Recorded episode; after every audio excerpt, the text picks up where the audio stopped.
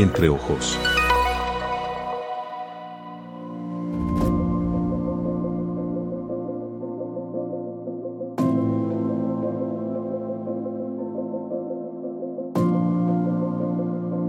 A través de este nuevo podcast de entreojos.co recorreremos con las comunidades de Boyacá los caminos de la protección de la naturaleza, del cuidado de la tierra y del agua, pero también aquellos en donde se registran problemas y conflictos socioambientales. Con nuestros invitados hablaremos asimismo de soluciones, de alternativas para enfrentar los retos de la conservación.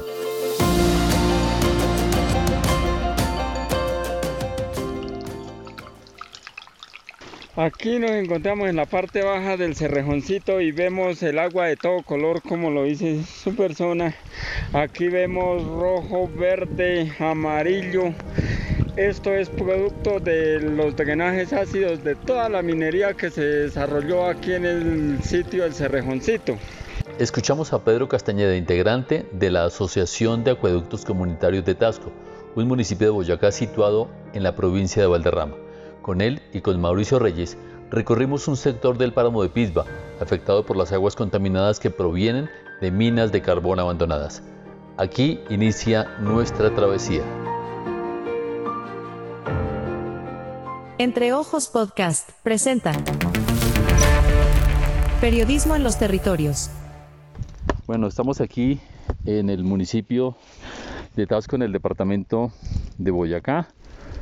Estamos a dos horas aproximadamente de la capital del departamento de Boyacá. Tasco es un municipio que pertenece a la provincia de Valderrama eh, y que tiene una riqueza natural muy importante, pero que también tiene unas luchas significativas de parte de su comunidad, especialmente de la Asociación de Acueductos Veredales de esta, de esta municipalidad. Y estamos aquí a punto de iniciar un recorrido hacia la Laguna del Oro y hacia un sector donde hay una mina que se llama el Cerroncito, una mina abandonada que está generando un eh, serio problema ambiental porque los vertimientos de esta mina abandonada están contaminando una fuente de agua. En el inicio de este recorrido me acompañan dos personas eh, de la comunidad, don Mauricio Reyes y don Pedro Castañeda, los dos integrantes de la Asociación de Acueductos Comunitarios de Tasco. Don Pedro, vamos a empezar este recorrido aquí desde el municipio de Tasco, eh, desde el casco urbano, desde la plaza principal. Eh, ¿cómo, ¿Cómo va a ser el recorrido que vamos a realizar hasta la laguna y hasta la mina abandonada que vamos a ir a, registrar? Sí, pues vamos a salir hoy de aquí del centro del municipio de Tasco, vamos a salir por la vereda calle arriba, a salir hasta el alto del Petaquero y ahí nos desplazamos hacia la laguna del Oro. Luego de la laguna del Oro salimos al Cerrejoncito, donde era la explotación a cielo, una poca a cielo abierto y la otra por socavón, donde nos dejaron unos drenajes ácidos o de aguas contaminadas y tienen metales pesados como plomo, arsénico, níquel y, otros más metales que están contaminando el agua en esa zona de páramo. Muy bien, el recorrido eh, más o menos de cuánto tiempo va a ser, eh, don Mauricio, que también está con nosotros en este podcast que realiza entreojos.co desde el municipio de Tasco. Sí, el recorrido, como le decía el compañero Pedro, vamos estamos partiendo del, sector urbano, en carro es hora y media y, y del sitio donde se deja el carro hasta la mina que, que, vamos a ver los daños causados por las contaminaciones, pasando por la Laguna del Oro, pues gastamos otra, otra hora, sé que el recorrido serían de dos, dos horas y media a pie y dos horas en, carro para volver y estar en el municipio. Entre ojos. Bien, ya llevamos eh, un recorrido de casi dos horas, contando el trayecto que hicimos en vehículo y lo que llevamos caminando hacia el punto de nuestro destino inicial. Hemos llegado a un sitio icónico del páramo de Pisba, aquí en el municipio de Tasco, y es la Laguna del Oro.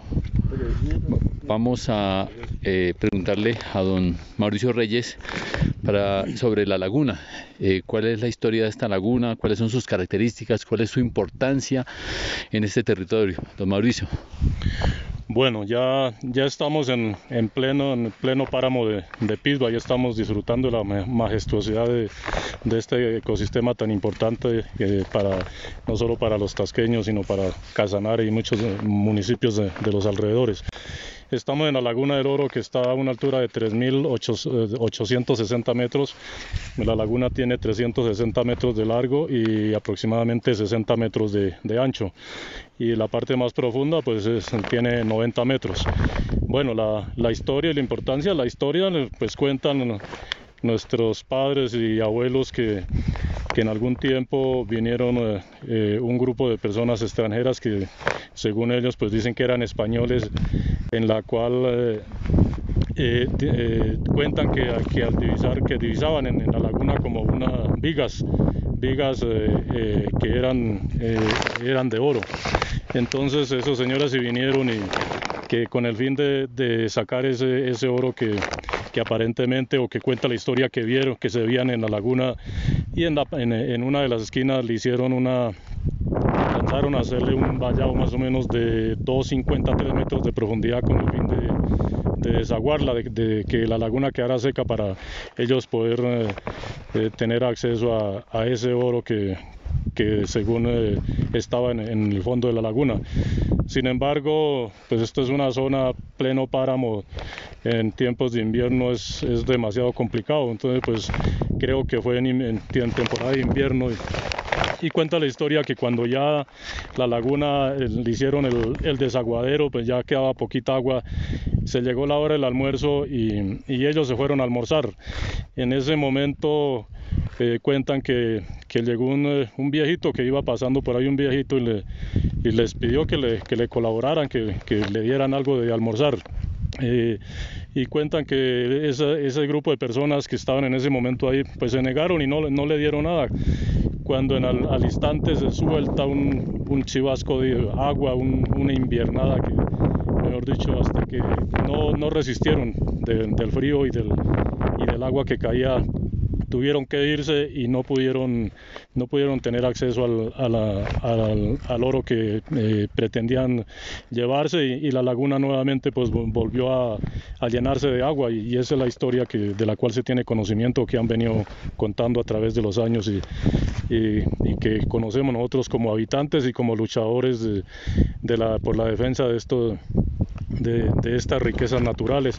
Y la importancia pues es, un, es un sitio donde para muchos es increíble que, que el agua eh, nazca en las, montañas, en las partes más altas de, de una montaña y que, y que está rodeada de, de, una inmensa roca de, una gran extensión y, de una gran altura por la parte de abajo, una peña de, de algunos 50, 60 metros de, alto, entonces pues es increíble y, y se da uno de cuenta cómo la, la, la, naturaleza es, es tan sabia y además porque pues nace la quebrada del Mortiño y la quebrada del Mortiño es la que surte el, el agua para tres veredas del, del municipio, entonces pues la importancia de la laguna es, es grande y además por el, el turismo, por el ser un, un eh, ícono del turismo de todos los fines de año que hace verano, de, no solo de, la, de los habitantes del municipio que vienen de Bogotá o de las diferentes ciudades a, a descansar y,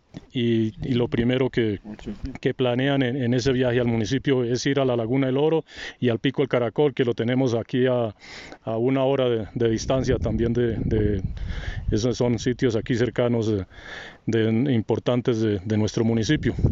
Y esa es la, eso sería por ahora.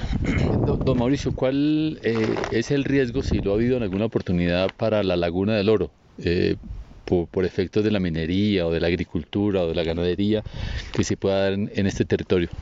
Son, los riesgos son dos. Uno, en, en un comienzo, la minería, que, que, a través del trabajo que se ha venido haciendo, el trabajo de, la, de, las comunidades, de los acueductos comunitarios, esa minería ya se, pues se logró por lo menos eh, eh, que dejaran de, de, explotar, que estaba la, la, parte de abajo, más o menos a unos 200 metros, ya estaba todos esos um, socavones que se estaba realizando. Pero en el momento lo que queda es el, el de, del ganado, el cuidado de, de animales, de bovinos que, que hay en, los alrededores de la laguna, que, que con el, el, pisoteo que hacen para allá y para acá, pues eh, de alguna forma están eh, agotando gravemente eh, o causándole daños a, toda la vegetación que hay en, los alrededores de no solo de la laguna, sino de, este complejo páramo de Pisba. Bueno, seguimos nuestro recorrido por este camino eh, hasta la mina del Cerrejoncito. ¿A qué distancia estamos? Sí, aquí para allá eh, estamos eh, a, una, a una hora porque tenemos que pasar la laguna y hay, hay una pendiente en la cual subimos a, allá subimos a 4.010 metros sobre el nivel del mar y luego tenemos que bajar otro, otro buen trayecto. Entonces, de aquí al sitio de los daños causados por la mina abandonada, una hora.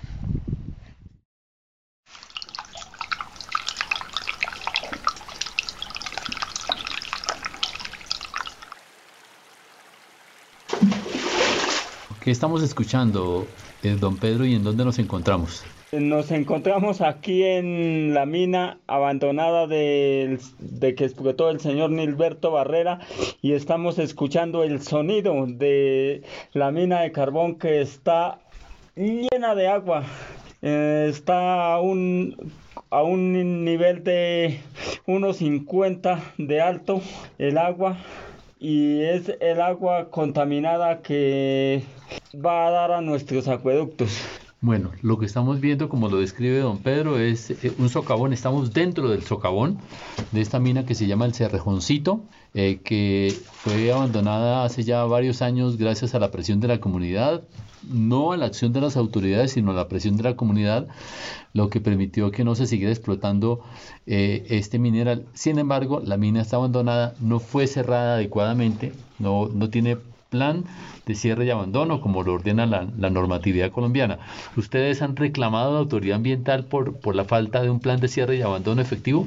Nosotros desde el 2006, en una acción popular de hay derechos de petición, acciones de cumplimiento, hemos exigido que a, toda esta minería que se hizo en zona de páramos se le hiciera su cierre técnico, como dicen en los planes de manejo ambiental, y, y ninguna autoridad le para bolas a esta vaina, y vemos hoy en día ya los, los la la alta grado de contaminación que está generando estas minas abandonadas y sin un manejo técnico de las aguas.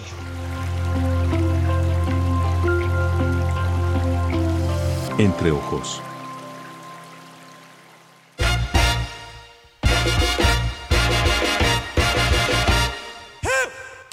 En 1995, Gabriel García Márquez creó en Cartagena la Fundación para el Nuevo Periodismo Iberoamericano. Tras 25 años impulsando el periodismo independiente, ético, innovador y riguroso, ahora somos Fundación Gabo. Somos taller de periodismo. Formamos, inspiramos, incentivamos y conectamos a periodistas de toda Iberoamérica. Somos Premio Gabo. Premiamos el mejor periodismo en español y portugués. Somos Festival Gabo. Celebramos en Medellín el poder de las historias en la mayor fiesta del periodismo y la curiosidad. Somos Centro Gabo. A partir del legado de Gabo, promovemos proyectos de desarrollo social, cultural y educativo. Somos Fundación Gabo. Con camaradería y chéveridad desde el Caribe colombiano, promovemos un mejor periodismo, la creatividad y la memoria de nuestro fundador.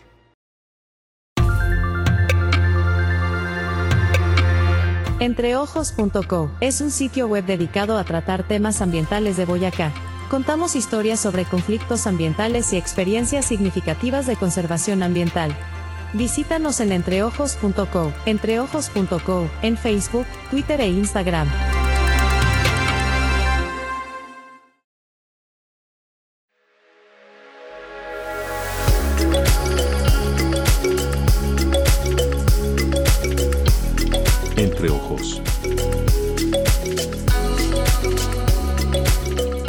Gracias por continuar con nosotros en este podcast de entreojos.co. Estamos recorriendo el páramo de Pisba con campesinos de la zona preocupados por los daños que provocan los vertimientos de minas abandonadas sobre las fuentes de agua. Aquí continuamos nuestro diálogo con Pedro Castañeda. Aquí nos encontramos en la parte baja del cerrejoncito y vemos el agua de todo color como lo dice su persona. Aquí vemos rojo, verde, amarillo. Esto es producto de los drenajes ácidos de toda la minería que se desarrolló aquí en el sitio del cerrejoncito.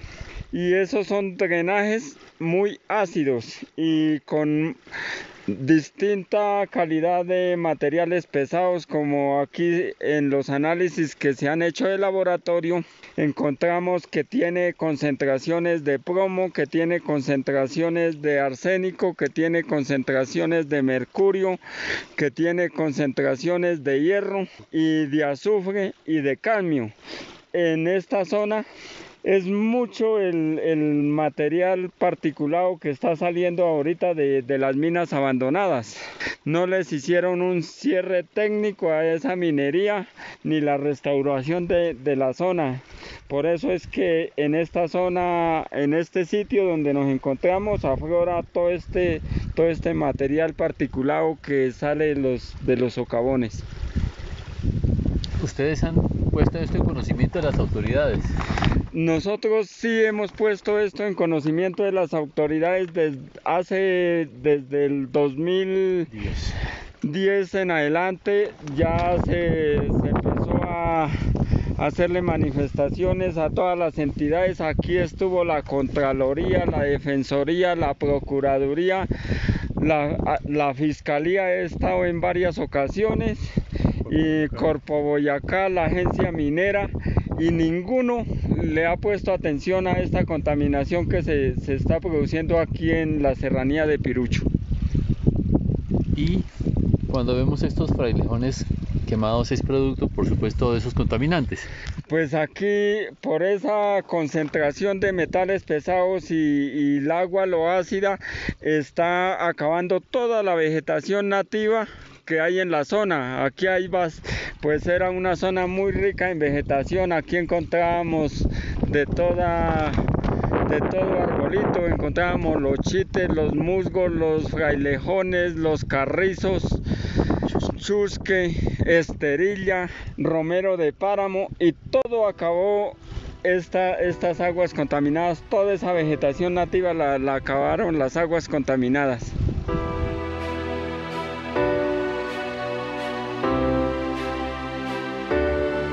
Hoy está en curso un proceso sancionatorio ambiental por parte de Corpo Boyacá. Los responsables de esta explotación están identificados como Nilberto Barrera Naranjo, Álvaro Barrera Naranjo y la empresa Sanoa Limitada. A través de la resolución 3967 del 25 de noviembre de 2019, la corporación los sancionó y les ordenó presentar un plan de cierre definitivo y otro de reconformación y restauración paisajística. Los sancionados han acudido a recursos legales para limitar el efecto del castigo impuesto por la autoridad ambiental. Mientras tanto, Pedro, Mauricio y sus compañeros de la Asociación de Acueductos Comunitarios de Tasco siguen denunciando las irregularidades que comprometen su bienestar y el de los recursos naturales. Los he visto a ustedes en diferentes momentos eh, defendiendo el páramo eh, de la minería, del carbón, defendiendo el páramo de la contaminación, defendiendo el páramo incluso muchas veces de las mismas comunidades que se oponen a la delimitación del páramo y recientemente también defendiendo el páramo de la posibilidad de que se desarrolle actividad petrolera muy cerca de esta zona. ¿Cuánto tiempo hace que ustedes están dando estas luchas aquí en esta zona del departamento de Boyacá? Nosotros hace alrededor de, de 22 años. 25, ahorita en estos momentos 25 años que, empezamos estas luchas en, en, ver que abajo las veredas de la parte baja como es Canelas donde hay una minería de 60 años allá ya no encontramos nada de agua para consumo humano ni para ni para hacer cultivos ni para abrevadero. Toda el agua depende de estos páramos. Entonces pues desde hace 25 años ahorita pues hemos venido en, nos conocemos con don Mauricio y con todo el grupo de, los acueductos comunitarios de Tasco y hemos eh, llevado a cabo esta lucha. Don Mauricio, ¿cuál es han sido como los, los um, hitos más importantes de esa lucha que ustedes han venido dando? Eh, ¿Cuáles son esos que usted recuerda en este momento eh, en temas de carbón, en temas de, de, delimitación, ahora recientemente en temas petroleros? ¿Qué, es eso que ustedes eh, pueden levantar hoy como bandera del resultado de esas luchas que han venido dando durante estos 25 años? Bueno, lo, lo, más importante, pues los resultados que, se han obtenido de, de, esa eh, organización eh, entre los acueductos comunitarios. En un comienzo, pues por la defensa de los acueductos comunitarios para para no permitir que, sean, que sean privatizados y que siempre sean manejados por las comunidades y, al ver la, necesidad o el problema que se presentaba por el agua del páramo, que eh, la contaminación que estaban generando y, el agotamiento de los, del mismo, los mismos caudales, pues entonces eh, los acueductos a la vez eh, hemos venido trabajando unidos desde, desde su inicio. el acueducto San Isidro fue inaugurado en, 1980 y de ahí en adelante pues los acueductos nos hemos venido articulando para, para hacerle frente a, todas estas problemáticas en las que nos hemos visto envueltos. Y en cuanto a la minería, pues se logró que después de haber 69 minas en, en plena producción en, el páramo, donde sacaban eh, de, hasta 300 toneladas diarias de, carbón, logramos que, que, al momento no se encuentren sino dos minas, dos, eh, dos títulos activos y que están eh, pues en, el pie en el pie de páramo, pero que igual pues están en la zona de recarga hídrica y, y de alguna forma están generando algún problema. Pero el resto de la minería pues eh, a través de esa lucha que se ha hecho se, se logró que, que, fuera retirada del, del territorio. Entonces pues creo que ese es un un gran triunfo que, hemos obtenido. Y como dije al comienzo, los acueductos nos hemos logrado mantener a que seamos acueductos comunitarios a través de, la gestión comunitaria del agua y, no le hemos eh, permitido al, municipio en, todos los intentos que ha hecho de, querer retomarlos para ser administrados por un municipio y pues nos ha servido a la vez también para cada día irnos organizar, organizarnos mejor y, al, tiempo pues ir adquiriendo algún conocimiento para, para podernos defender y seguir adelante eh, enfrentando esas problemáticas que están en contra de los derechos colectivos de, de las comunidades del municipio.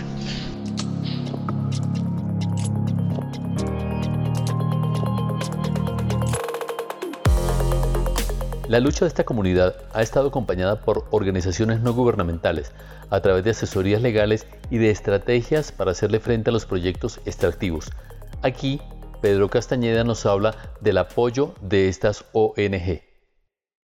Bueno, a través de, las organizaciones como Sensagua Viva, como ILSA, Podium, la Finte, Planeta Paz, pues nos han abierto como un poquito más la conciencia de lo que es defender nuestro territorio de estas explotaciones mineras que nos, nos va a un tiempo no muy lejano nos van a dejar sin agua, nos van a dejar sin recursos naturales. Y lo más tremendo es que eso es, siempre decimos que no hay desplazamiento forzado, pero ese es el desplazamiento forzado de las comunidades que habitamos los territorios.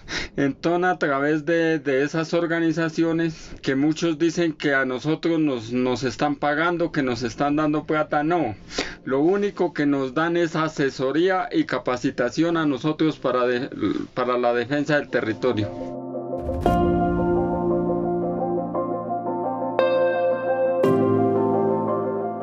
A pesar del proceso sancionatorio en curso en contra de los responsables de la contaminación en la serranía del Pirucho, las aguas ácidas siguen devorando la vegetación en esta franja del páramo de Pisgua.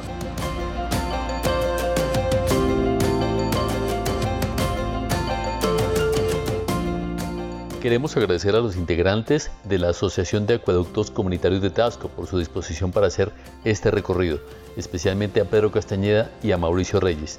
Los invitamos a conocer más historias sobre experiencias significativas de conservación ambiental y sobre conflictos ambientales en Boyacá en nuestro sitio web entreojos.co y a seguirnos en nuestras redes sociales. Esta historia fue editada por Germán García Barrera y Carlos Andrés Ballesteros. Gracias por escucharnos. Este podcast se produjo gracias al programa Crece Digital 2021 para la transformación de medios en Colombia, una iniciativa de la Fundación Gabo y de Facebook Journalist Project.